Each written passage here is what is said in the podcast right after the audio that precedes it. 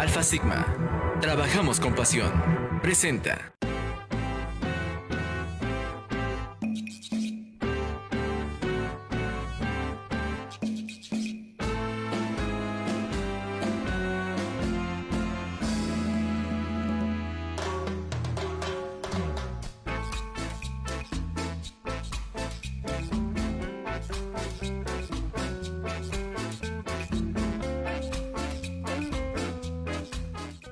Queridos y queridas, qué gusto me da saludarlos. Muy, muy, muy buenas noches.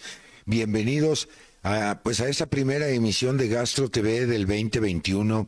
Deseando a todos ustedes, a los suyos, primero que estén muy bien en estos eh, tiempos todavía de, pandemia, eh, además aunado a la temporada de frío, por supuesto, aparición también de problemas eh, gastroentéricos, pero bueno, hagamos votos para que todos ustedes, los suyos, seres queridos, amigos, familiares, estén de maravilla. Hay que cuidarnos mucho. Yo los saludo a la sana distancia. Hoy me encuentro solito, para variar, en, este foro, atendiendo a las medidas eh, sanitarias que las autoridades nos han pues recomendado y que nos están pidiendo por respeto a nosotros y por supuesto también a todos aquellos para evitar más contagios de, de, este virus SARS-CoV-2.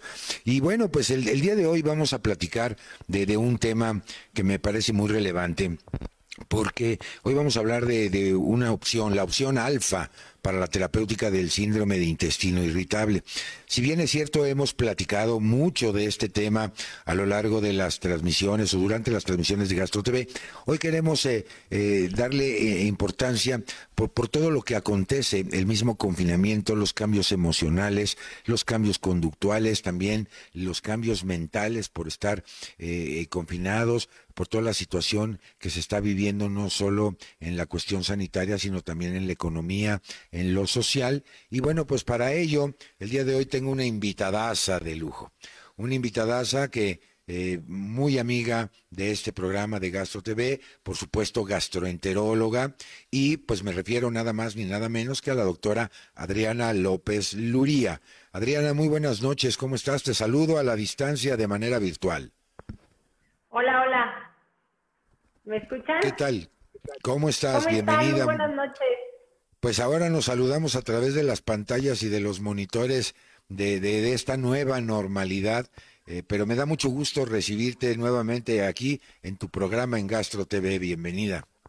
Muchas gracias, muy amable por, por invitarme. Este, me encanta estar aquí con ustedes, sobre todo hablando de, de esto que es tan frecuente, tan común, ¿no?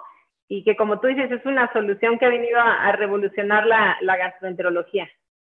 Por supuesto, así es que muchísimas gracias por el apoyo de siempre Alfa Sigma, que nos permite ahora compartir con ustedes esta nueva eh, artillería, permítame utilizar ese término, para poder combatir esta entidad muy frecuente en, los seres humanos, por supuesto, que es el síndrome de intestino irritable. Saludamos también con mucho gusto eh, a la Asociación Mexicana de Gastroenterología. Gracias por su participación y por supuesto a todas, a todos ustedes que nos acompañan en cada transmisión de Gastro TV. Les recuerdo que ya nuestras líneas de contacto están abiertas para que usted se comunique con nosotros, nos comente todo lo que quiera, le pregunte a mi invitada de esta noche todo lo que quiera saber sobre este tema y por supuesto también recibir sus sugerencias o sus comentarios para algún tema en particular que a lo mejor les genere un poquito de inquietud y que les gustaría que lo tratáramos aquí en TV, en Gastro TV, pues por supuesto, con mucho gusto tomamos nota.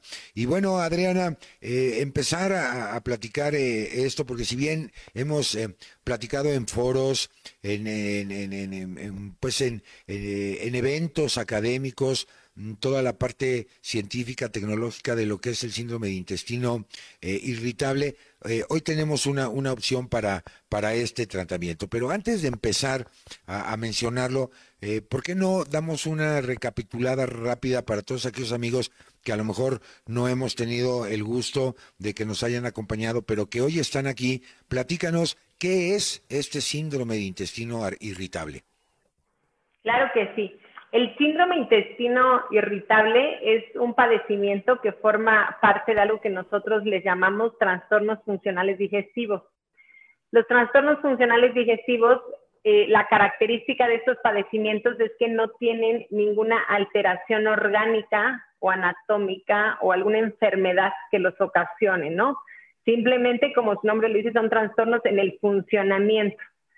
Eh, dentro de esos trastornos de, eh, funcionales digestivos, nosotros tenemos eh, diferentes padecimientos, entre ellos, como bien mencionas, el síndrome intestino irritable, pero cabe mencionar, y es importante que, digamos que hay otros padecimientos como la enfermedad por reflujo gastroesofágico, el estreñimiento crónico funcional, la distensión funcional, los pacientes que tienen dispepsia, en fin, ¿no? O sea, podemos enumerar un, un sinfín de padecimientos.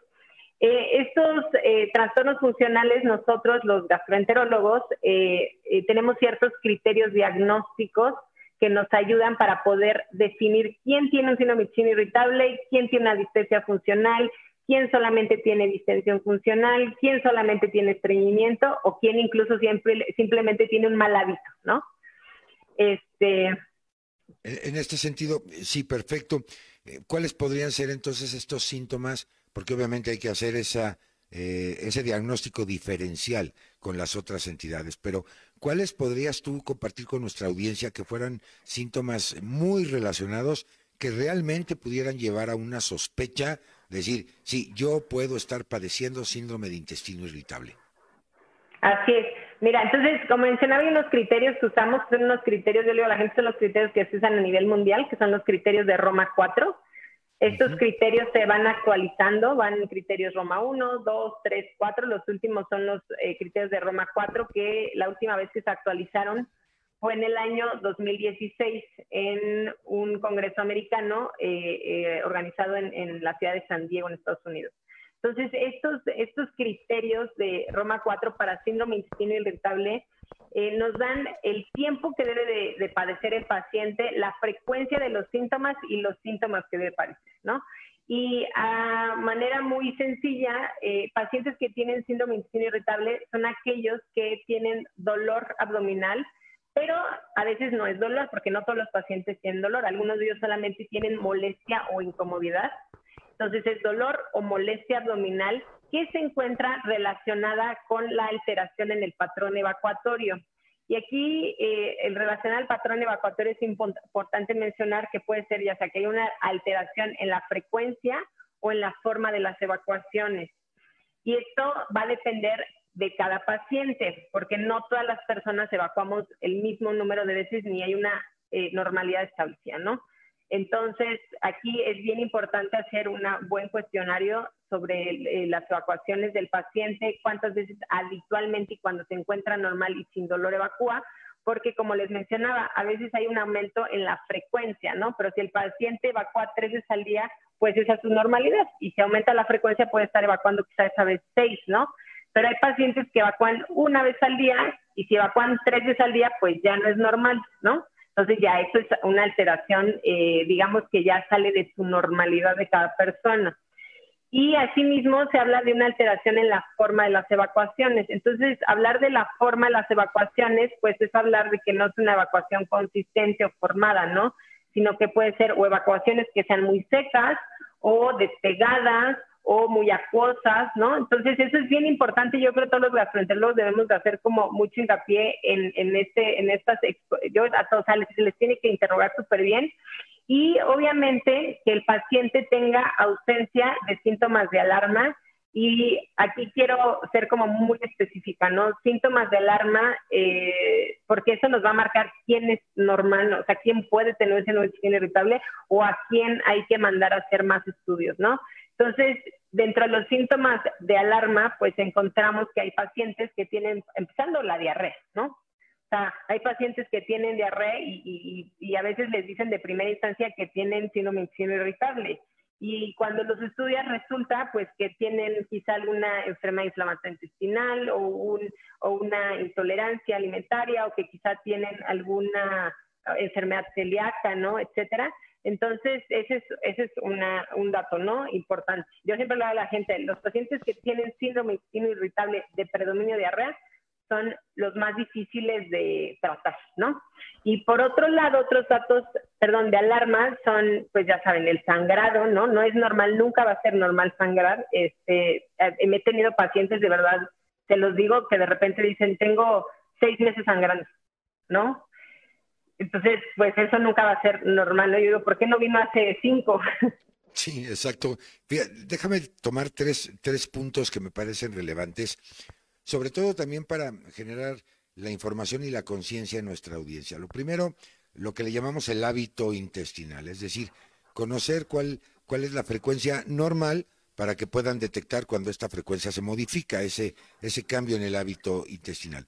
Un segundo elemento que me parece importante recalcar y que nos acabas de compartir es, una cosa es dolor y otra cosa es molestia, que evidentemente me estás marcando una diferencia sustancial ahorita y que ahorita profundizamos un poquito como para saber si me duele o, es una molestia, porque muchos pudiéramos pensar que es lo mismo. Y, lo tercero, amigo, amigo mío, amiga mía, no le dé pena después de que vaya usted a evacuar, vea el, producto de esa evacuación, ¿no? Eh, si me viera yo muy elegante, diría, vea su popó. y, a muchos dicen, ah, no, guacala, ¿qué voy a estar viendo yo eso? Eh, ¿Cómo cree está usted loco? No, es que es fundamental porque el cambio en la consistencia de, de las heces, pues es un punto importante que el, el gastroenterólogo debe de conocer como para detectar estos, estos puntos, ¿no, Adriana? Sí, sí, la verdad es que sí hay que tener un poquito de juicio y decir, bueno, ¿cómo, cómo estoy evacuando, no? Y sobre todo si tengo molestia o me siento mal o tengo dolor o tengo incomodidad, porque habitualmente estos cambios en las evacuaciones van acompañados de, eh, de, molestia o dolor. Y aquí, como, como mencionas, sí es importante decir, porque hay, pacientes que cuando van a la consulta simplemente dicen, pues no, no, no tengo dolor, pero me siento molesto. Y se acostumbran a vivir con esa molestia sin que esa molestia sea normal, ¿no? Sí, como que la este, normalizan y te dicen, es que traigo la punzadita, pero, pero no es dolor como tal, ¿no? Y, esa, punzadita, migra. Exacto. Y, puede ser el aviso de, que algo no está bien. Exacto. Y, otro síntoma de, de, alarma también importante mencionar es la pérdida de peso que no está relacionada con la ingesta de alimentos. Ahí también hay que cuestionar al paciente. A veces te dicen que perdían peso, pero también hay que preguntar, ¿hizo algún cambio en, las, en la dieta? ¿No? Porque los pacientes cuando se sienten mal, habitualmente lo primero que hacen es que dejan de comer. Entonces dejan de comer o cambian sus hábitos o les disminuyen, por ejemplo, los productos refinados, a las harinas refinadas y pues invariablemente van a bajar de peso, ¿no? O sea, es como algo normal. Pero cuando ya esta pérdida de peso es como muy marcada, muy marcada es más del 10% en un mes, o sea, eso es una pérdida de peso importante, ya eso tiene que llamar la atención. Y otro dato de alarma también importante es la edad, que yo aquí también quiero hacer mucho, mucho, mucho hincapié porque de repente le dicen a los pacientes, no sé, tienen 50 o 60 años que tienen colitis, ¿no? Cuando en realidad en toda su vida nunca tuvieron síntomas de algún síntoma gastrointestinal y llegan eh, buscando una atención por primera vez a los 50 años porque iniciaron hace seis meses previos con síntomas y lo primero que les dicen es, eh, les dicen que tienen colitis. Entonces, cuando tienen más de, de 50 años, más de 45 años incluso, sí es importante mencionarles que, o sea, la mayoría de los pacientes empiezan síntomas antes de los 35 años. O sea, cuando es un trastorno funcional es que en realidad empiezan como muy jóvenes a tener síntomas y eso habla de lo benigno que son los padecimientos. Pero ya cuando empiezan a, determinada edad, ya arriba de los 50, pues eso ya no es normal. Entonces son pacientes que tienen que ser llevados a una, a una revisión, ¿no? Y quiero también mencionar un poco, porque esto es como experiencia, ¿no? En la consulta, que a veces ves y puedes ver gente muy sana, gente atlética, que de repente empieza con tres meses previos con diarrea, a veces sangrado, y cualquiera diría, pues tiene hemorroides, ¿no? Pero a veces ni siquiera los exploran, entonces no saben si tienen hemorroides o no. Y me ha tocado por lo menos un par de casos en gente joven eh, de menos de 45 años eh, que tú la ves en la calle y dices, esta es una persona sana con cáncer de colon, ¿no? Entonces, no hay que normalizarlo. déjame, exacto, déjame recapitular hasta este punto y sobre todo para aquellos amigos que se están conectando. Estamos platicando de una nueva opción eh, terapéutica para el síndrome de intestino eh, irritable, esta alfa opción que vamos a conocer en unos momentos más con la eh, mi invitada de lujo de esta noche aquí en Gastro TV, la doctora Adriana López Luría. Ya nos estás dando un, un contexto general de lo que es este padecimiento y creo que aquí es importante algo que nos ha mencionado nuestra experta, es no normalicemos las cosas.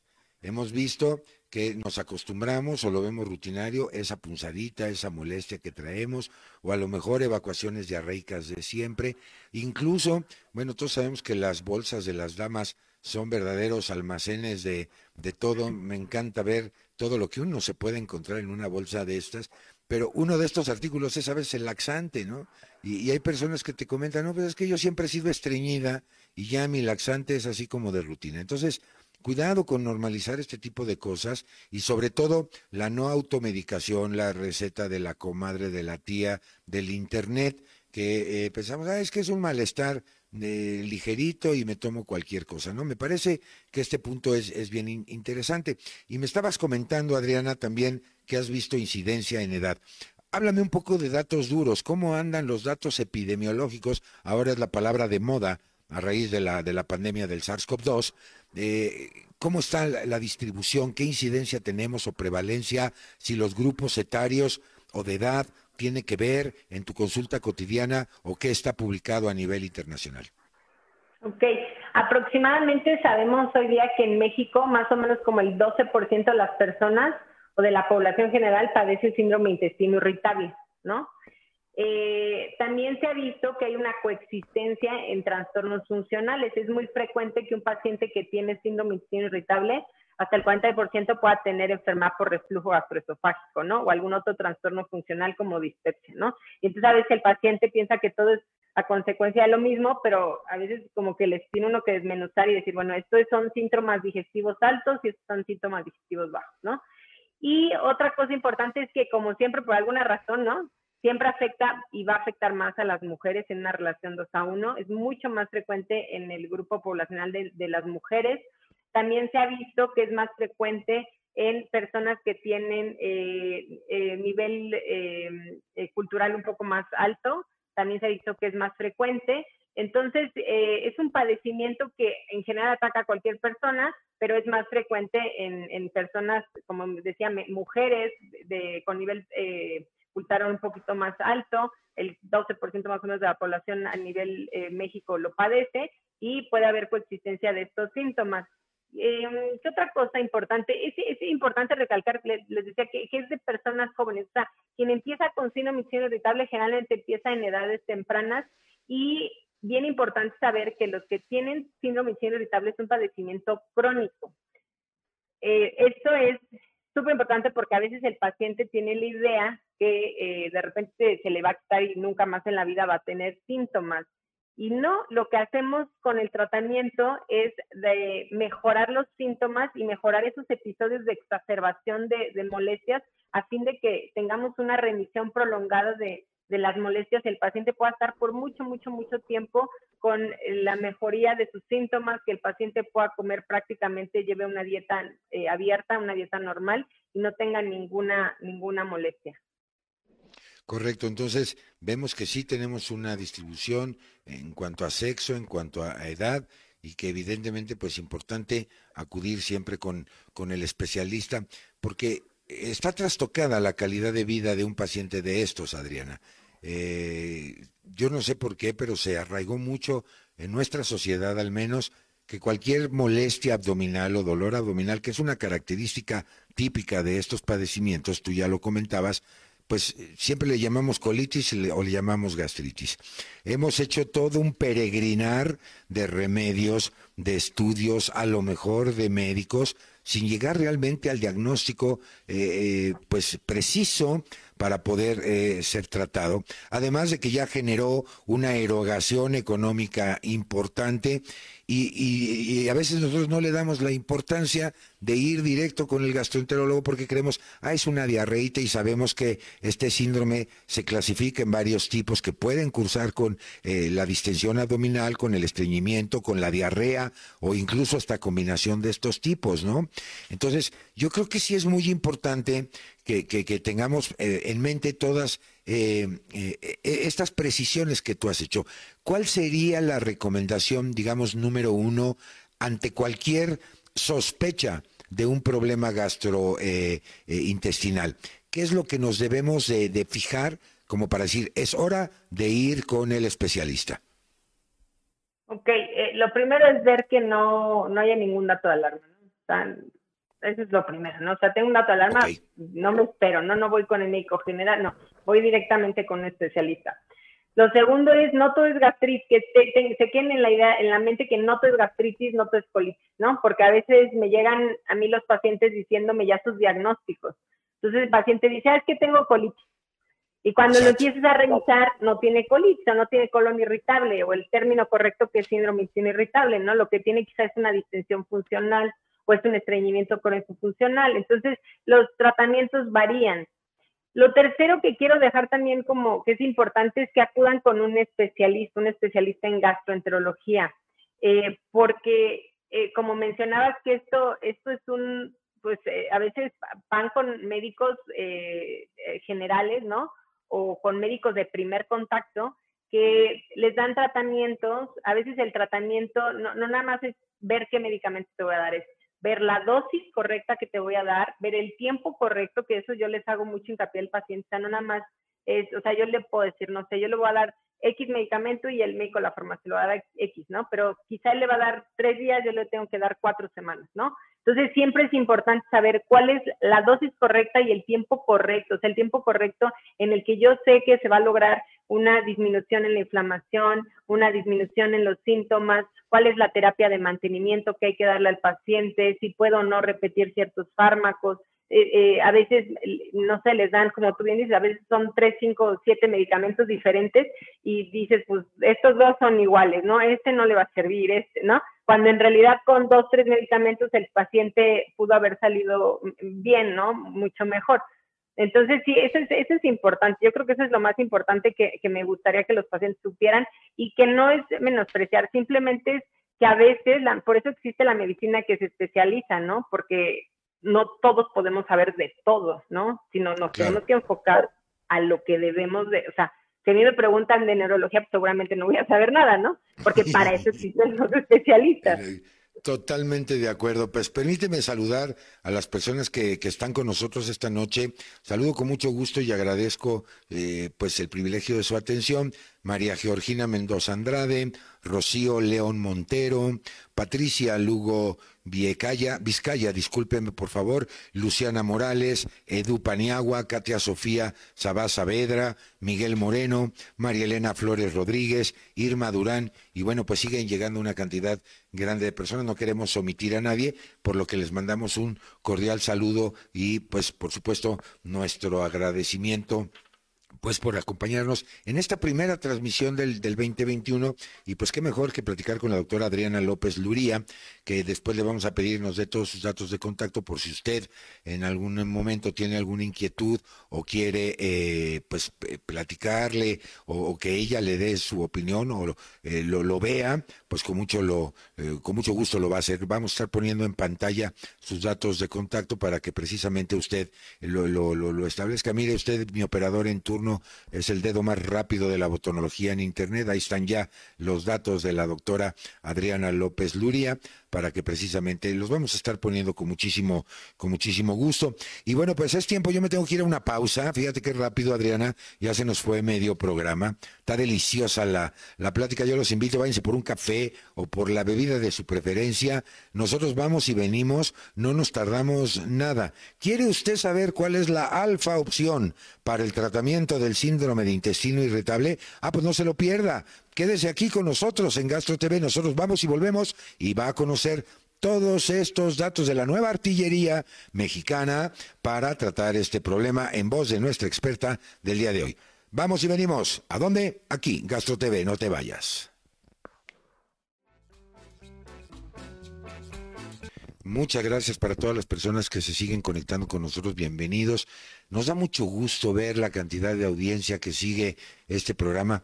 A, veces eh, bueno, no a veces, como que nos puede llegar la depresión porque nos sentimos huérfanos de su cariño, pero el día de hoy esto no ha sucedido, por lo cual verdaderamente les agradecemos mucho. Oye, Adriana, si me escuchas, fíjate que me están preguntando de la, del auditorio, eh, que comentabas que hay una mayor incidencia de aparición de síndrome de intestino irritable en las mujeres que si podrías dar alguna explicación del por qué se presenta con mayor frecuencia en el caso de las mujeres. Sí, claro. ¿Ahí me escuchan? Sí. Sí, perfecto. Perfecto, gracias. Mira, eh, se cree que hay un tema hormonal que favorece que haya mayor presencia en las mujeres. Sin embargo, eh, no todo es, hormonal. También hay que recordar que parte del síndrome irritable, eh, mucho de, la fisiopatología está relacionada también con el estrés. Y las mujeres también padecemos más estrés, ¿no? Son generalmente las, las personas que, que dirigen un hogar, ¿no? y a veces esto también favorece que, que, empeoren. Ahora, en términos generales, ¿no? Pero en términos médicos se cree que es por un tema hormonal.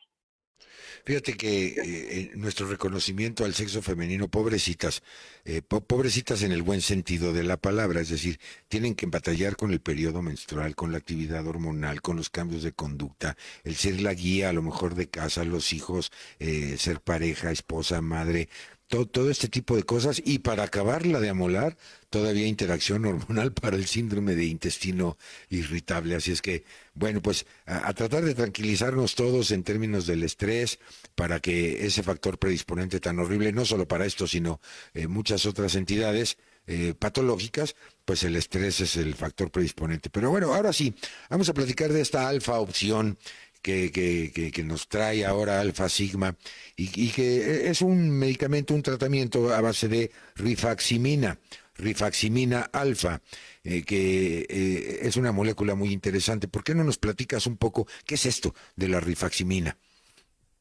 Claro que sí. La rifaximina es un medicamento que yo no me va a dejar mentir la gente que es mi paciente y que está en el programa, ¿no?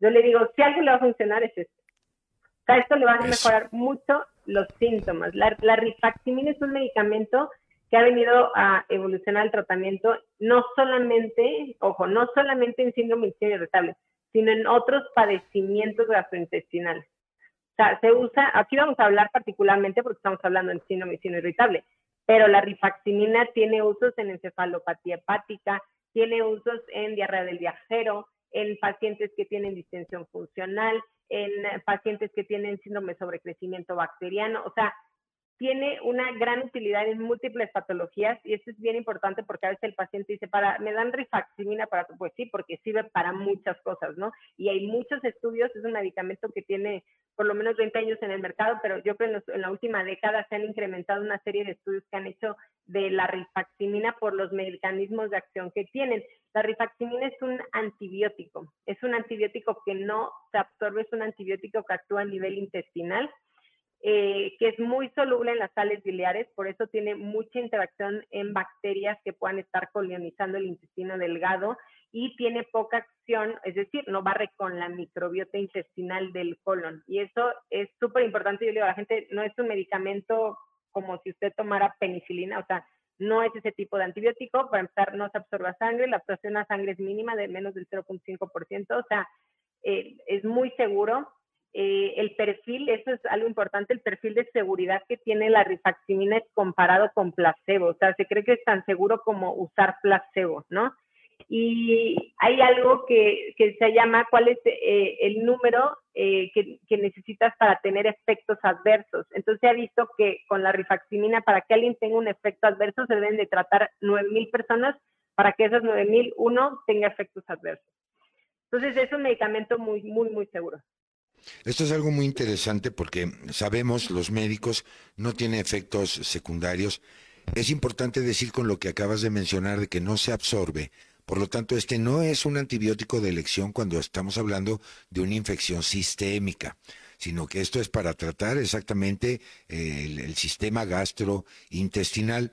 Y, y, hay un detalle muy curioso que es de avance de tecnología eh, o de avance tecnológico en esta molécula, porque actúa o impide la división de, la, de esta enzima RNA eh, polimerasa, ¿no? Evita la, la división bacteriana. Y lo más importante, no arrasa con toda la microbiota, porque ese es uno de los grandes problemas de, de, de, de, tomar un antibiótico, le pega, valga la expresión, a bacterias buenas, malas, a todo lo que se encuentre ahí. Y este es, es muy específico, muy seguro, además de que todas las pruebas en la farmacocinética han demostrado que las reacciones colaterales pues no, no, no están presentes ni en la mutagénesis, ni en todo este tipo de, de trastornos que son las variables que siempre pues se valoran eh, cuando sale un medicamento ah, para uso en humanos, ¿no? Así es. Eh, como tú mencionas, yo les hago mucho hincapié a los pacientes. Eh, yo les digo, o sea, este no es un tratamiento, si usted les, eh, no le va, o sea, si usted tiene una gripa, esto no le sirve para una gripa, ¿no? Exacto. Porque ya no, no, sabe, no falta el paciente que de repente, ay, me sobraron unas pastillas de penicilina que me dieron el otro día y se lo andan tomando para todo, ¿no? Gripa, lo que sea. Y lo que mencionas, no es, si un paciente, ejemplo, tiene una disentería, ¿no? Que tiene moco, sangrado, etcétera, no le va a servir porque esa es una infección sistémica, es una infección que afecta el colon. Entonces, este medicamento no funciona para eso.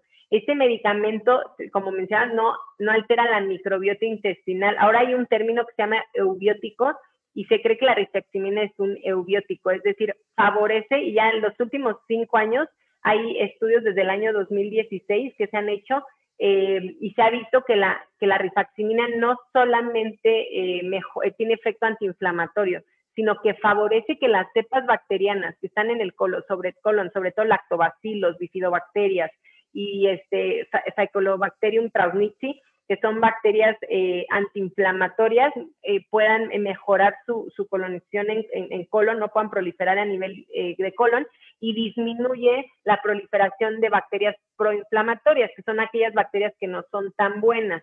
Entonces, eso es bien importante porque yo le digo a la gente, cuando nosotros damos tratamiento para síndrome intestinal irritable, tenemos que tratar todas las esferas de la fisiopatología. No hay una pastilla, una sola, que diga esto le va a curar el intestino irritable, ¿no? Sino es un tratamiento multifactorial, ¿no? Sí, para nuestros amigos que, que a lo mejor no son médicos, recuerden, un, buen tip es que en alguna palabra o palabreja médica, como les decimos cariñosamente a estos términos, cuando ustedes vean el prefijo eu en una palabra, significa normal. Cuando ven el prefijo dis, significa problema.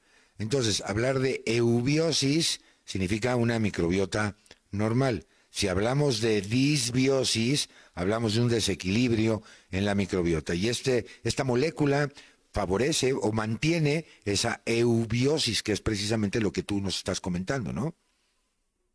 Importante mencionarle a los pacientes porque a veces cuando tú les dices, les voy a dar unos medicamentos, ¿no? ¿Qué medicamentos son? Porque hay que explicarle al paciente. Hay gente que no le explicará, pero yo creo que es bien importante explicarle al paciente qué es lo que va a tomar para que tenga un buen apego al tratamiento y sepa por qué lo tiene que tomar. A veces el médico les decía de hace años, decía, ah, pues tome esto y ya, ¿no? Y, y bueno, ahí ver cómo le va, ¿no? Pero no les explicaba. Entonces el paciente pues solamente seguía indicaciones, pero no tenía ni idea ni por qué, ni qué tomaba, ni para qué servía, ¿no? Hoy la gente se interesa más por su salud, hoy la gente necesita saber qué es lo, lo que tiene. Entonces yo les digo, esto es un antibiótico y se lo doy no porque tenga usted una infección gastrointestinal, ¿no?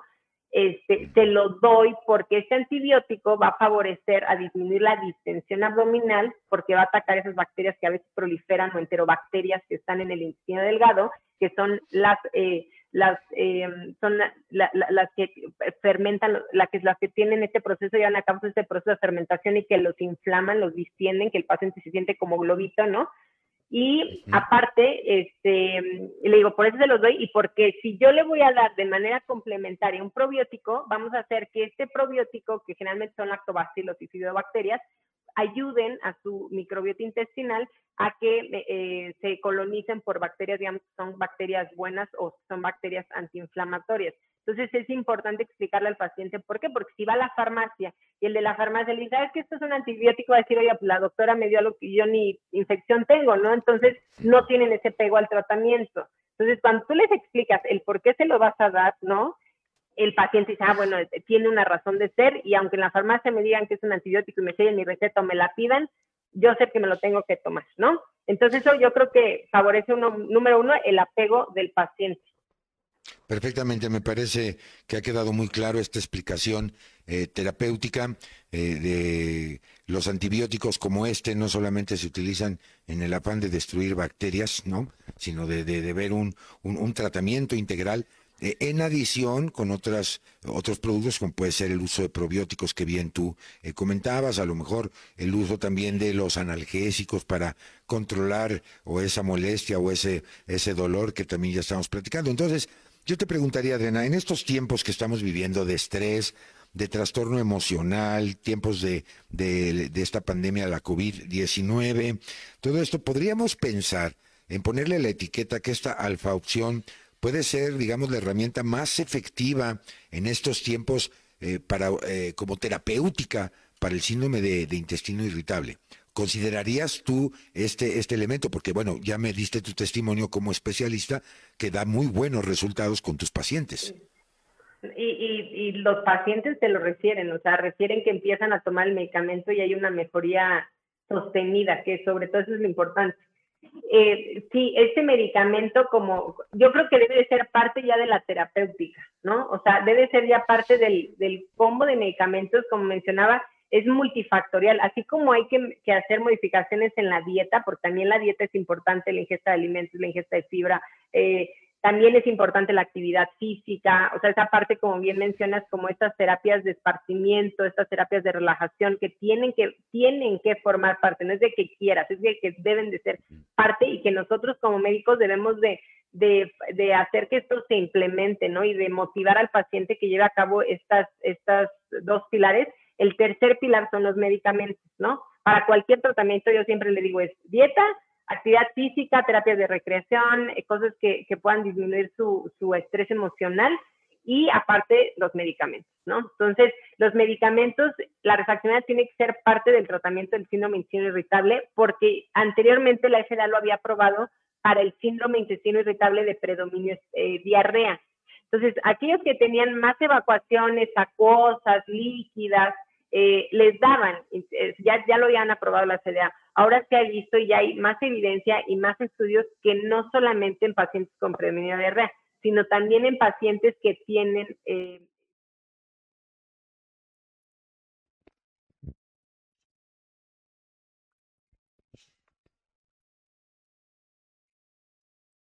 tienen este síntoma. Entonces, esto debe ser y debe formar parte de.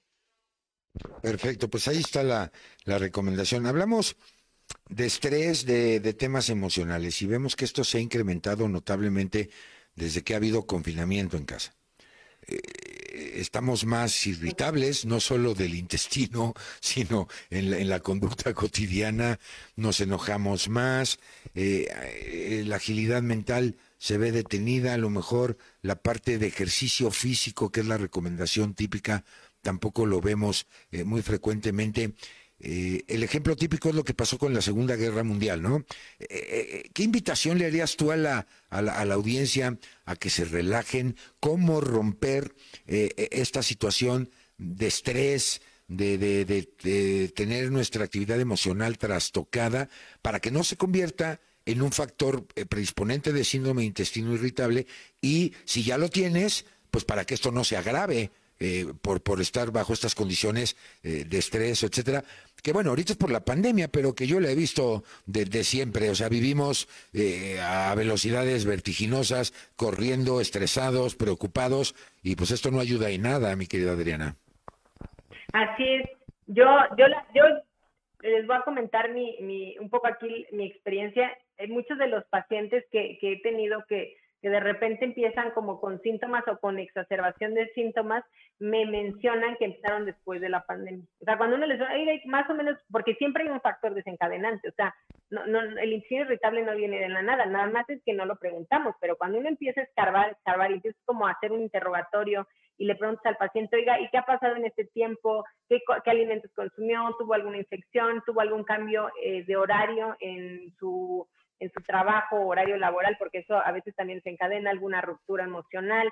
Entonces, cuando tú interrogas, puedes conocer mucho a tu paciente, ¿va? eso te ayuda muchísimo para tratarlo y, puedes detectar un factor desencadenante. Entonces, a veces el factor desencadenante, y ahorita yo lo he visto mucho, de repente me dicen que es el, la pandemia, ¿no? Es como, ¿cuándo empezó? Pues como con la pandemia, ¿no? Entonces van, van viendo que eso que puede ser el factor. Ahora, yo les recomendaría varias cosas. Yo, y les voy a recomendar algo que yo, yo sé que sirve, que funciona, así como funcionan los medicamentos, así como les digo que funciona la rifaximina, como les doy ciertos analgésicos viscerales que yo sé que funcionan, también les recomiendo a mis pacientes porque son cosas que yo particularmente hago y yo nunca voy a recomendar algo que yo eh, no, no lleve a cabo o no, no haga, ¿no? Entonces, dentro de estas recomendaciones sí son, uno, la actividad física es básica, o sea, ahí puedes mitigar estrés, generas endorfinas, estas endorfinas mejoran el estado de ánimo. Entonces, a veces es como, como tú dices, no vivimos, no vivimos en el hoy.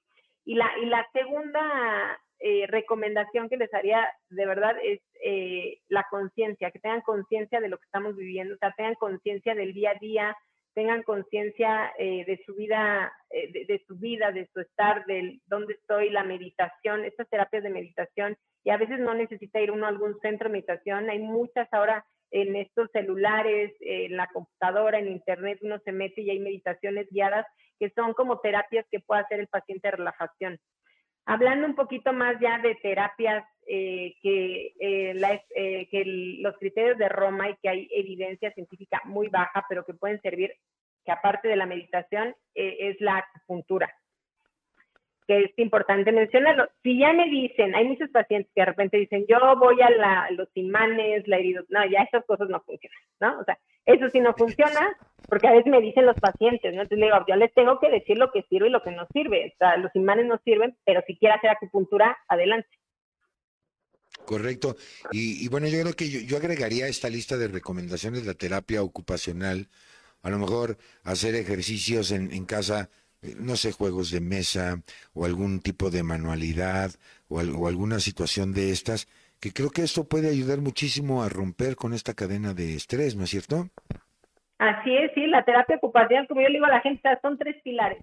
O sea, no hay de más. La dieta, el, ejercicio, y ahí yo en este ejercicio le digo, hay gente que por edad no puede hacer ejercicio o por alguna condición física no puede hacer un eh, ejercicio, no puede salir a caminar, pero hay terapias de recreación, ¿no? Y entonces en estas terapias de recreación están hacer algo que le guste, escuchar algún podcast de, meditación guiada, este, algo que le mitigue el estrés, ¿no?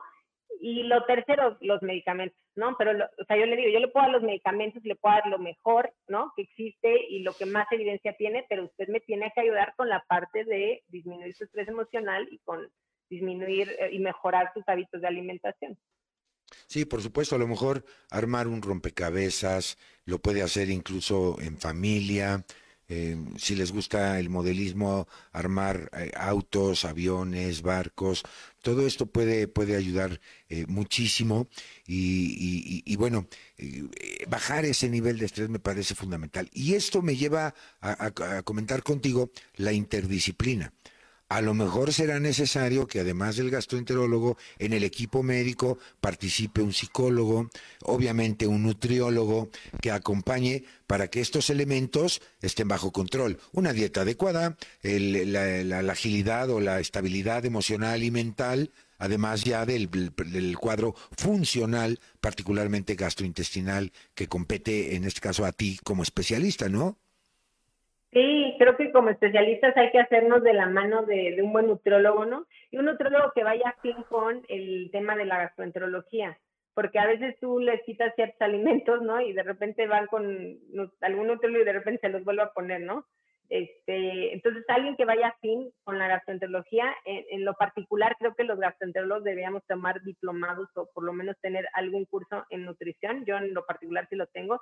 Yo, yo me hice eh, diplomados y, tengo un año en la maestría en nutrición clínica porque yo tenía que entender que, que, que a los pacientes hay que tratarlos de manera integral, ¿no? Y ahora también ando en el tema del mindfulness, ¿no? Donde también veo como este tema de la meditación y, y, también tengo coach y, hago como cosas que yo sé que me, que me ayudan a mí, pero si yo, yo de esta manera puedo extender este conocimiento también como profesional a mis pacientes y estoy orgullosa, la verdad, de, de poder invertir yo como médico en, este tipo de, terapias que pueden ayudar a, a, mi, a, mi, a, mi, pues sí, a mis pacientes y a las personas que la verdad me gusta mucho compartir con, con ellas. Y, y, sí, como bien mencionas, hacerte en manos de, algún, algún psicólogo que, que, te ayude, porque a veces los pacientes no se dan cuenta de que tienen algún tema de irritabilidad, pero el que se da cuenta es el familiar. Entonces el familiar es el que te dice, es que mi mamá es como un poquito enojona, ¿no? Es un poquito irritable, ¿no? Y la señora ya lo está viendo así, ¿no? Entonces... Sí, bueno, me encantó que fuiste muy elegante porque hay gente que dice, está insoportable, ya, ya, ya, no, la, ya no la aguantamos. un poquito enojadita, ¿no? Ah, la gente, o, hay pacientes que sí se perciben aprensivos y te dicen, oiga, es que yo estoy muy nervioso, yo soy muy aprensivo, y, y cómo, ¿no? Entonces, pues eso hay que tomar una terapia. O sea, a veces no somos nosotros solitos, no podemos, pero alguien nos puede como ayudar a mitigar estos temas de, estrés, ¿no? Emocional. eh, y, es, es, bien importante eh, manejar estas emociones también. Fíjate que no sé si ya esté medido, yo, yo, yo esperaría que sí, pero lo, lo oímos, de que a raíz de que apareció esta, esta, esta pandemia hay una psicosis generalizada.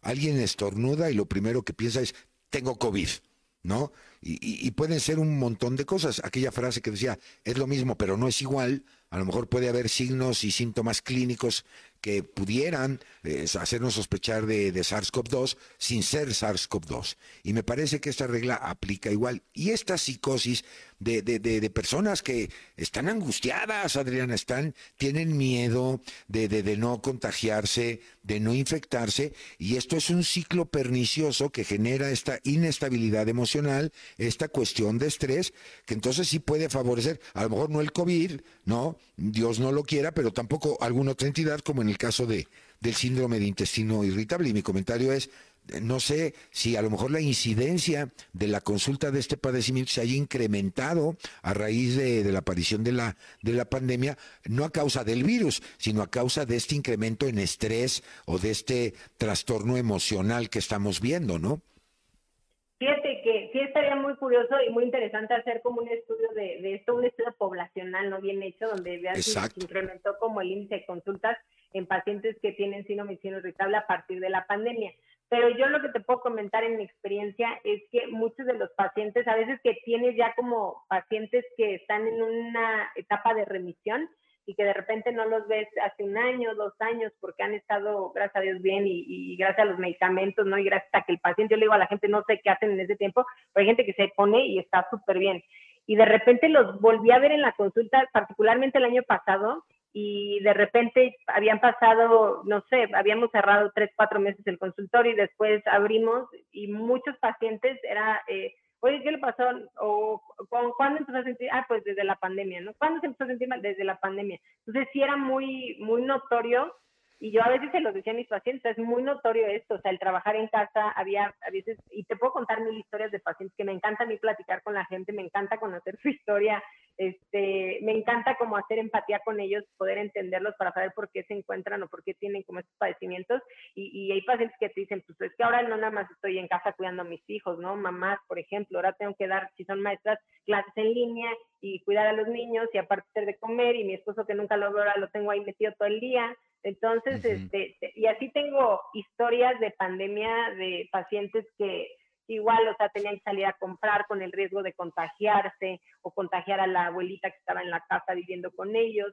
Entonces, es bien interesante esto que mencionas. Hay mucha, mucha psicosis en relación al, al tema de, del, del COVID y que han exacerbado estos síntomas gastrointestinales pues ahí tenemos una buena línea de investigación que podemos explorar en esta relación de COVID, de síndrome de intestino irritable y que ahora pues desafortunadamente se está exacerbando. También otros problemas como la ansiedad, la depresión, eh, ya en casos más severos esquizofrenia o paranoias que se están generando, pues a raíz de, de, todo esto. Hagamos votos para que podamos superar esto lo más pronto posible y que, que podamos pues ya estar otra vez eh, cercanos, como estamos acostumbrados, los mexicanos somos muy cálidos en eso. Yo creo que eso es lo que más nos ha afectado, el no saludarnos de beso, el no darnos un abrazo, el no convivir, que, lo hacemos eh, tradicionalmente. Pero bueno, en este sentido llegamos al final de nuestro programa, Adriana.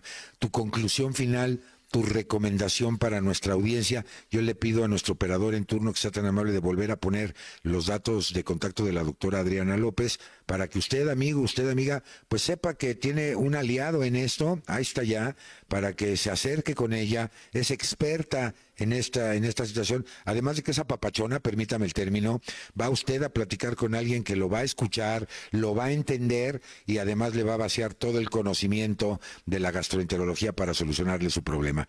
Entonces, tus conclusiones, Adriana, no sin antes, por supuesto, agradecerte el, privilegio, como siempre, de, de, que me acompañaras esta, esta noche en este programa de Gastro TV, primero del año, por cierto. Ya sé, gracias a ustedes. Eh, lo primero es, eh, haciendo una recapitulación, es no normalizar eh, los síntomas de alarma, ¿no? Lo menciono porque insisto, hay pacientes que me dicen, llevo seis meses sangrando, ¿no? Pues, hubiera venido hace cinco, ¿no? Entonces, ¿no? Entonces, no normalizar datos de alarma, sangrados, diarreas persistentes, pérdida de peso no explicada, este, anemia, esos datos de alarma no se deben normalizar. Eh, eh, sentir que la comida se atora cuando deglutimos, o sea, hay datos que no, no se deben de normalizar. Lo segundo es que sepan que el síndrome irritable, a pesar de que es un padecimiento crónico, hay muy buenos medicamentos. Hoy día ya la medicina está muy avanzada y cada día hay más estudios en los cuales podemos ofrecer buenos medicamentos que nos ayudan a eh, llevar una llevarlos a una remisión clínica, es decir, a que el paciente se encuentre sin síntomas por un largo tiempo, ¿no? Por un tiempo prolongado. Eso yo creo que sería la segunda cosa, o sea, que, que no se acostumbren a vivir así, porque a veces los pacientes te dicen, pues, tengo dolor, ya sé que tengo colitis y pues no hago nada, ¿no? No, no, no, acuda con un especialista, venga, hay nuevos medicamentos que podemos, que podemos darle, hay medicamentos que son muy, muy efectivos y que hay muy, mucha evidencia eh, médica eh, de que le pueden ayudar, le pueden servir para que usted pueda de verdad tener una vida lo más normal posible. Y lo tercero, pues, sí. Ah, y lo tercero es que sepan que siempre, siempre para cualquier padecimiento son tres puntos importantes. Dieta, actividad física, ejercicio, terapias de recreación y medicamentos. Entonces, no podemos dejar uno sin la mano de los otros dos. Son tres pilares que sostienen nuestra salud y que debemos llevarlos a cabo para poder recuperar pues nuestro estado de salud y quitar la enfermedad, ¿no? No, pues perfectamente más claro, ni en el agua. Ahí están las, las, recomendaciones de nuestra experta. Yo aprovecho también para agradecer la presencia de eh, Celio Abarca, Juan Carlos BP, María Sánchez, Renata Ubí, muchas gracias, Yadira Hurtado Hernández, Carla Baena Guadarrama y muchos más que nos acompañaron esta noche. Nosotros llegamos al, al, final. Eh, Adriana, muchísimas gracias, como, como siempre. Y mire, eh, algo que es bien importante y que además es gratuito, es el cambio de actitud. Tratemos de entender lo que estamos viviendo, no perdamos de vista la responsabilidad que cada uno de nosotros tiene ante esta pandemia. Es una realidad, ¿eh? No es de que esto no existe, eh, no, tenemos que cuidarnos. Así es que en, nombre de este gran equipo que hace, la, hace posible la transmisión de Gastro TV, agradecer el privilegio de su atención. Muchísimas gracias a Alfa Sigma por su apoyo, a la Asociación Mexicana de Gastroenterología, Alfonso Nolasco, capitán, comandante, piloto en jefe de este proyecto llamado Gastro TV y a todo el equipo que le acompaña, muchísimas eh, gracias. Yo quiero hacer hincapié en este cambio de actitud que además es gratuito. Yo termino ahorita mi transmisión, mire, su gelecito, ¿sí? Se sanitiza usted, su lavado frecuente de manos, viene, yo le digo el disfraz. Esto no nos cuesta, amigo mío. No nos cuesta absolutamente nada. ¿Y sabe qué? por respeto a ustedes mismos, por respeto a los demás, pues todo esto ayuda. Yo estoy tirando aquí, estoy tirando alfa sigma y también si se pone usted sus lentes y ya, la sana distancia, el lavado frecuente, el cubrebocas, no nos cuesta. Lo único que nos cuesta es cambiar de actitud. Vamos a cuidarnos todos. Vamos a cuidar a los demás, vamos a cuidar a los nuestros para que esto pase lo más rápido posible.